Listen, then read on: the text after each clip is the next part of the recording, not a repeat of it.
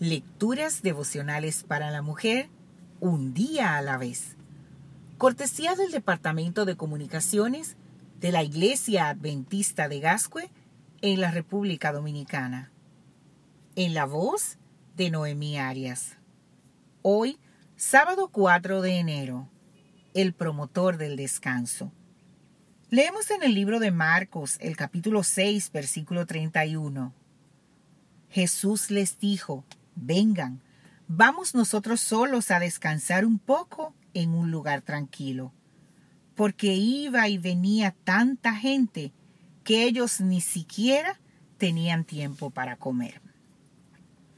Según datos obtenidos a octubre del año 2018, la Asociación Americana de Psicología dice que la tercera parte de la población estadounidense padece estrés y que un 48% de ellos afirma que ese estrés ha aumentado en los últimos años. Este aumento se debe básicamente a la preocupación que tienen por su seguridad personal a causa de la violencia a la marcha del país debido a ciertas inestabilidades políticas, al miedo que generan las noticias en la prensa y en la televisión, y a la preocupación por el dinero o la economía personal, al trabajo, a la estabilidad laboral, pero sobre todo a la salud.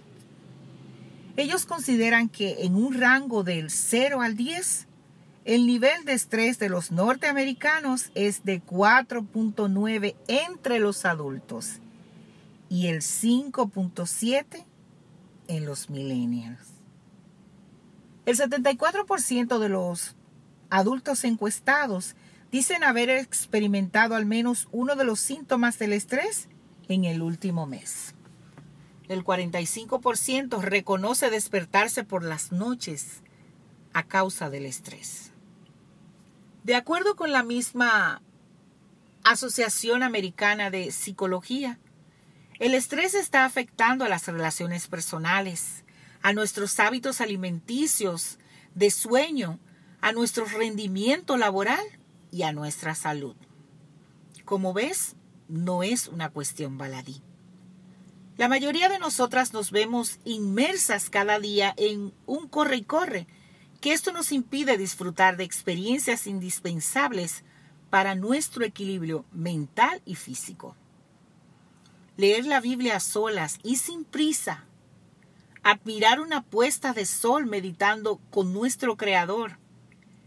Disfrutar una tarde charlando con nuestros hijos de temas que les interesen o sencillamente estar sin más, sin pensar y sin tener nada que hacer.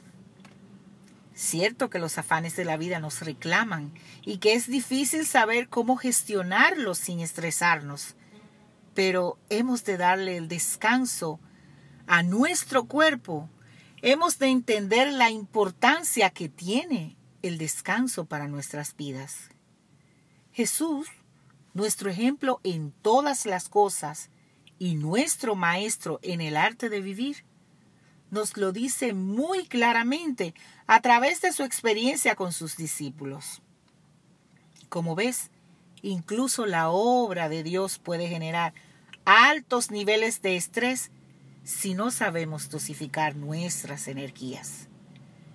El libro de Marcos, el capítulo 6, versículo 31, nos hace la referencia de cuando Jesús le dijo a sus discípulos, vengan, Vamos nosotros solos a descansar un poco en un lugar tranquilo.